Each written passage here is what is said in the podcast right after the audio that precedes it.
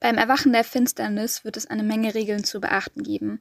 Deshalb gibt es auch schon mal ein kleines Regelhandout in vertonter Form. Das bekommt ihr auch nochmal in quasi gedruckter Form zur Verfügung gestellt. Als erstes und ganz allgemein, es gibt eine hohe Dichte an Labkämpfen und deshalb wird im Vorhinein schon etwas angekündigt, um etwas härter aus den Kämpfen zu nehmen. Die NSC werden keinerlei Todesstöße auf niedergeschlagene Personen setzen. Auf der Veranstaltung findet die Opferregel Anwendung. Die Opferregel besagt, dass du als Opfer einer Handlung selbst entscheidest, welche Konsequenzen diese begangene Handlung hat. Dir bleibt also überlassen, ob dein Charakter endgültig stirbt oder schwer verletzt überlebt. Schlussendlich ist es am wichtigsten, dass überhaupt eine Reaktion erfolgt. Du solltest zum Beispiel als Opfer eines Zaubers mindestens mit einem verbissenen Gesichtsausdruck reagieren oder irgendwelche wortgewandten Reden gegen die Zauberwirkung schwingen, um dem Mitspieler zu zeigen, dass du den Zauber überhaupt wahrgenommen hast, ihm aber widerstehen konntest. Umgekehrt kannst du von deinem Opfer aber auch nie erwarten, dass es Dinge genauso ausspielt, wie du es erwartest oder möchtest. Die Freiheit der Opferregel gilt nämlich immer in beide Richtungen. Es gibt zwei wichtige Regeln, die Lab braucht. Erstens, wenn du angespielt wirst, zeige irgendeine plausible Reaktion. Spiel irgendwas, egal was, aber spiel bitte. Zweitens, wenn du jemanden anspielst, erwarte keine bestimmte Reaktion. Akzeptiere, was dein Gegenüber daraus macht. Das sind allerdings nicht die einzigen Regeln, die es gibt. Einige wollen sich ja doch gerne an ein Regelwerk halten und deshalb gibt es das That's Life Regelwerk inzwischen in der zehnten Version. Der größte Unterschied zu Dragonsys oder Silbermond ist wohl das Magieniveau, denn es gibt in Travonien bzw. Turugnai einige Zauber, die nicht funktionieren oder nur in einer abgeschwächten Form existieren. Es gibt außerdem noch einige Schärpen, die ihr zu beachten habt. Da wäre zum ersten die rote Schärpe. Bei Nacht sind die TrägerInnen mit grünen Knicklichtern ausgestattet. Und die, die diese Schärpen tragen, dürfen unter keinen Umständen in irgendwelche Kämpfe involviert werden. Das heißt, keine Attentate und keine körperlichen Angriffe. Bei einer blauen Schärpe hat der Träger oder die Trägerin eine magische Rüstung, die maximal 30 Minuten hält und maximal zwei Treffer abfangen kann. Eine gelbe Schärpe heißt, dass der die Trägerin sich im Astralraum befindet und auch nur von anderen Personen im Astralraum gesehen werden kann. Weiße Schärpen bedeuten, dass der oder die Trägerin ein Geistwesen ist und von jedem gesehen werden kann, allerdings nicht berührt. Es kann passieren, dass Geistwesen mit der Zeit stofflicher werden und dann mit der Welt interagieren können. Auch bei einer lila Schärpe ist der oder die Trägerin ein Geist, kann aber nur von bestimmten Personen gesehen werden, zum Beispiel Leute, die Totensehende sind oder ähnliches. Wie schon angedeutet, ist ein wichtiger Teil des That's Life-Regelwerkes die Magie.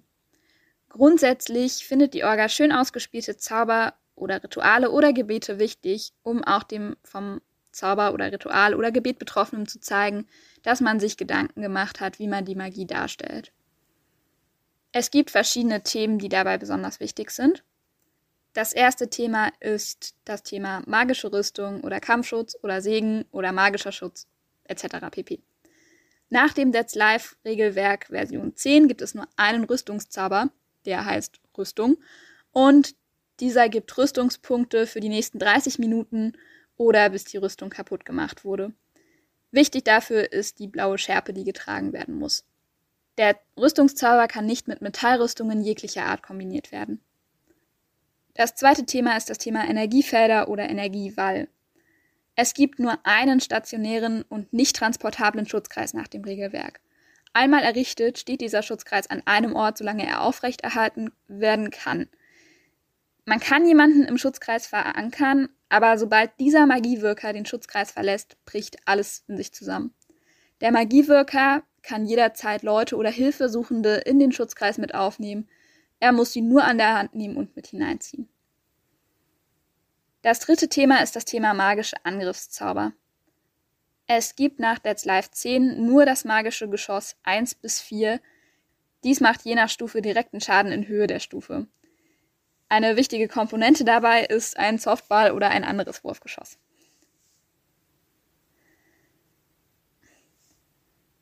Es gibt die Möglichkeit, diesen magischen Angriffszauber auch als heiliges Geschoss zu verwenden. Das ist von lichten und klerikalen Charakteren möglich. Dann funktioniert dieses Geschoss nicht mehr gegen normale Menschen, wie es das normale magische Geschoss kann, dafür aber gegen böse Wesenheiten, Untote und Dämonen und es richtet dort doppelten Schaden an. Zum Beispiel trifft ein heiliges Geschoss mit der Stufe 4 einen Dämon und richtet 8 direkten Schaden an. Menschen aus Toroknai zählen nicht als böse Wesenheiten, solange sie Menschen sind. Es gibt außerdem Windstoß, Angstzauber, Wahnsinn, Schildbrecher, Lähmung, Blindheit, Schlaf, Verwirrung, Schmerz und Metallerhitzen. Eine Besonderheit im Dead's Life 10 gibt es, und zwar habt ihr vielleicht schon festgestellt, bei den magischen Angriffszaubern, dass fast jeder Zauber skalierbar ist. Dadurch kann man Spezialisierungen in den einzelnen Zaubergebieten besser darstellen. Ein Anti-Magie-Zauber ist zum Beispiel bis Stufe 15 erlernbar, wenn man einen Lehrmeister dafür findet. Anti-Magie funktioniert auch recht einfach. Ein Anti-Magie Stufe 4 Zauber bricht ein Zauber der Stufe 1 bis 3, ist der zu brechende Zauber aber Stufe 5, so versagt die Antimagie. Wenn ihr ein Beispiel dafür haben möchtet, dann lest das am besten in dem Regelhandout nach. Wenn ihr euch unsicher seid, wie mächtig der gegnerische Zauber ist, dann setzt den Zauber grundsätzlich immer etwas mächtiger an. Ansonsten gelten immer die anfangs genannten Regeln. Ein weiteres wichtiges Thema bezüglich der Magie ist auch das Thema Astralraum. Ein fertig ausgebildeter Arcana-Magier ist befähigt, in den Astralraum zu reisen. Es steht aber jedem Arkanen-Magier frei, dies nicht zu beherrschen, wenn ihr das wollt. Astralreisende tragen, wenn sie wollen, eine schwarze Kapuzenrobe und eine Maske, um nicht erkannt zu werden, auf jeden Fall aber eine gelbe Schärpe. Die habe ich ja auch schon erwähnt. Wenn sie unterwegs sind, sind sie für andere Spieler außerhalb des Astralraums nicht wahrnehmbar. Der Magier kann sich so viele Minuten im Astralraum aufhalten, wie er im Augenblick Magie hat. Das heißt, wenn ihr volle Magie habt, könnt ihr 30 Minuten drin sein. Unter Umständen kann sich diese Zeitspanne aber auch weiter verkürzen. Wenn der Magier seinen Körper verlässt, um in der astralen Sphäre zu reisen, bleibt er durch einen Lebensfaden mit ihm verbunden – Reißt dieser Faden während des Ausflugs, wird die Seele ins Totenreich gezogen und der Körper fällt ins Koma und stirbt dann nach einer Weile. Im Astralraum ist für den Reisenden nur Magie erkennbar. Er selbst wird von allen Astralwesen deutlich wahrgenommen und kann auch von ihnen angegriffen werden. Dabei entspricht die Menge seiner Magie seinen astralen Lebenspunkten. Ein Verlust von Lebenspunkten verkürzt demnach seine Aufenthaltsdauer im Astralraum. Der Magier kann im Astralraum Zauber und auch magische Artefakte anwenden. Dem astralreisenden Magier ist es nicht möglich, magische Barrieren zu durchstreiten. Außerdem ist es nicht möglich, irgendwelche Begleiter mitzunehmen, wenn die die Kunst der Astralreise nicht beherrschen. Weiterhin ist es nicht möglich, Gegenstände im Astralraum zu bewegen, die nicht von sich aus magisch sind, oder jedwede Gegenstände aus dem Astralraum mitzunehmen. Allerdings ist es möglich, magische Schriften im Astralraum zu lesen, wenn das reale Buch oder die Schriftrolle geöffnet ist. Es gibt außerdem ein paar Sonderregeln, die für Priester, Schamanen und Paladine gelten. Die drei Kategorien, also Priester, Schamane und Paladin, werden mit einigen Ausnahmen wie normale Magiekundige mit zwei Lebenspunkten behandelt. Regeneration von Magiepunkten ist nicht durch Schlaf möglich. Stattdessen sollte eine entsprechend lange Zeremonie zu Ehren des jeweiligen Gotts stattfinden. Ein Priester hat sich ja einem Gott verschrieben und ist deshalb in erster Linie Verkünder und nicht Kämpfer. Er bezieht seine Macht ausschließlich von seinem Gott. Entsprechend verwendet der Priester keine Ritualmagie, sondern eine Zeremonie zu Ehren des Gottes ist seine Ritualmagie. Ein Priester kann an Magieritualen nur in unterstützender Form mitwirken. Ein Schamane befasst sich statt mit Göttern mit den Geistern der Natur. Im Gegensatz zum Priester kann der Schamane an Magieritualen direkt teilnehmen, und zwar nicht nur als Unterstützer. Ein Paladin hat drei Körperpunkte und zählt für die Waffenfähigkeiten wie ein Kampfkundiger. Er darf volle Rüstung tragen und kann trotzdem göttliche Wunder wirken. Das hat dann eine gleiche Wirkung wie Zaubersprüche, aber statt mit normalen Sprüchen muss der Paladin ein entsprechend langes Gebet aufsagen. Der Paladin zahlt für Sprüche wie ein Magier. Die Entsprechung zu Ritualmagie ist eine Zeremonie zu Ehren des Gottes. Es ist zum Beispiel beim klerikalen Spiel möglich, dass Priestern, Paladinen, Schamanen und anderen religiösen Magiern, die sich in den Augen ihres Gottes oder ihrer Geister falsch verhalten, ihre Kräfte verloren gehen.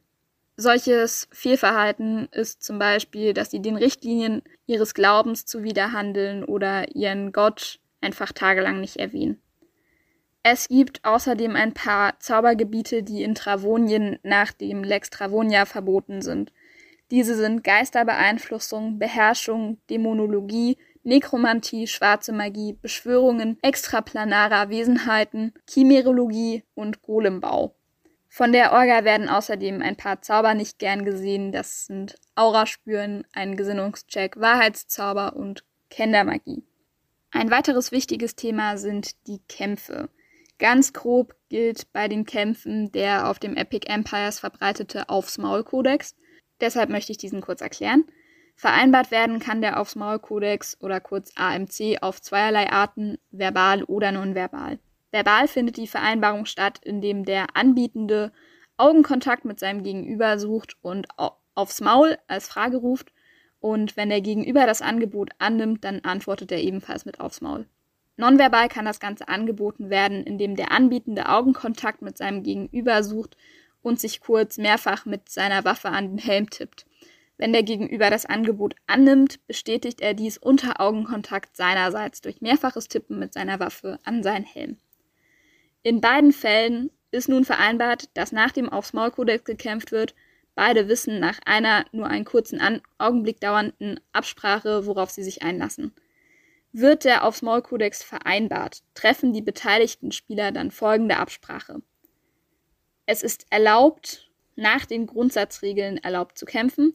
Es darf mit geschobenen Tritten mit der Fußsohle voran gegen Schilde und den Torso oberhalb der Gürtellinie getreten werden und es darf mit der Schildkante gegen den Torso und die Arme geschlagen werden, solange es sich bei dem Schild um ein Schaumstoffschild handelt. Verboten sind Schläge gegen den Kopf, gegen die Genitalien, ein Schlag oder ein Stich. Es darf nicht gegen den Kopf gestochen werden auch nicht gegen Beine oder Arme getreten werden. Es darf nicht mit Spann oder Schienbein getreten werden. Und die Schildkante darf nicht gegen Kopf oder Beine geschlagen werden, außer die Schilde sind kernlos und vollständig aus entsprechendem Schaumstoff. Ich habe noch ein paar Hinweise über neue Regelsysteme für Spurensuche, Visionen und Regiekarten. Wenn ihr ein SC seid, der Spurensuche kann, dann sagt das bitte einfach beim Check-in. Dann bekommt ihr ein Handout mit allen wichtigen Informationen und werdet dort eingewiesen. Keine Angst, das dauert nicht lange und ihr könnt danach trotzdem normal ins Spiel starten. Außerdem gibt es Regiekarten, das sind kleine Karten in Visitenkartengröße und diese werden benutzt, um ohne irgendwelches Telling Spielhinweise geben zu können, zum Beispiel über Emotionen, Schmerzen oder Gerüche. Und es gibt ein Ampelsystem für Visionen und Träume. Wenn ihr in eine geschlossene Traumsequenz oder in eine Vision geholt werdet, dann bekommt ihr eine rote, eine gelbe und eine grüne Karte, wie auf einer Ampel. Diese sind ein Instrument, um euch die Möglichkeit zu geben, gesondert eure Bedürfnisse deutlich machen zu können.